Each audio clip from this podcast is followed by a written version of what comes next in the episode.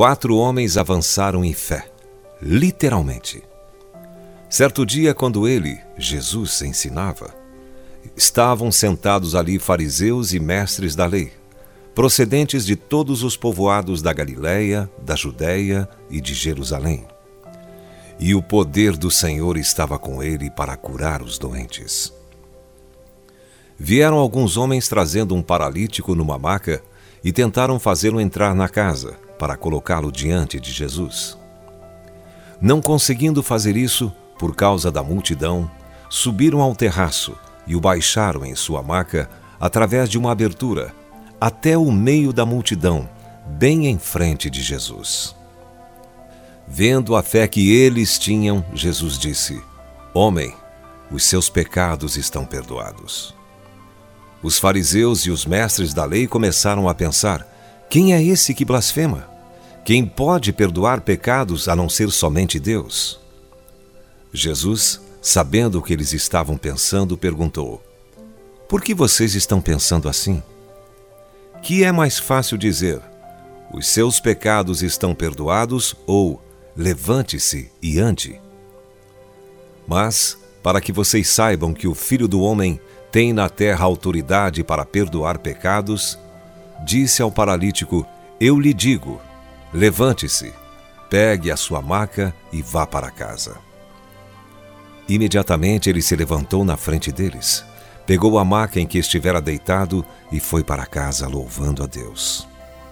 Todos ficaram atônitos e glorificavam a Deus, e, cheios de temor, diziam: Hoje vimos coisas extraordinárias. Lucas capítulo 5, versos 17 a 26. Cristo estava em uma casa cheia de pessoas crentes e descrentes. Muitos tinham problemas físicos, e o poder do Senhor estava com ele para curar. Todavia, nenhuma dessas pessoas religiosas foi curada. Então, quatro homens trouxeram um paralítico em uma maca e, porque não conseguiam passar com ele pela multidão, subiram as escadas do lado de fora da casa até o telhado, fizeram uma abertura no telhado e baixaram o homem até dentro da casa, bem em frente ao lugar onde Jesus estava. Quando o Senhor viu a fé daqueles amigos, restaurou a saúde do paralítico. Foi uma dupla libertação. Eles fisicamente retiraram o telhado e eles espiritualmente romperam a incredulidade da multidão, que estava mantendo-os longe de Cristo. E todos ficaram maravilhados e cheios de temor. O medo é um dos truques favoritos de Satanás para tentar impedir milagres. Também é possível perder a sua cura se você permitir que a incredulidade enfraqueça o que Deus fez. Porém, quando a fé se manifesta, faz com que você glorifique a Deus. Isso traz poder, certeza e uma ousadia que lhe permite suportar o medo e a descrença e capacita você a ser um testemunho mais forte do que nunca.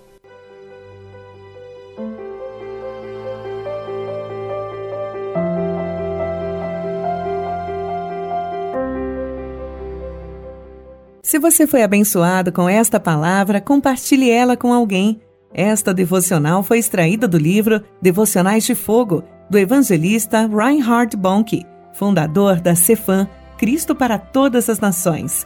Para conhecer mais sobre a Cefam e seus inúmeros projetos evangelísticos no Brasil e no mundo, basta acessar cfan.org.br ou baixar o aplicativo Cefam Brasil nas plataformas Google Play e Apple Store.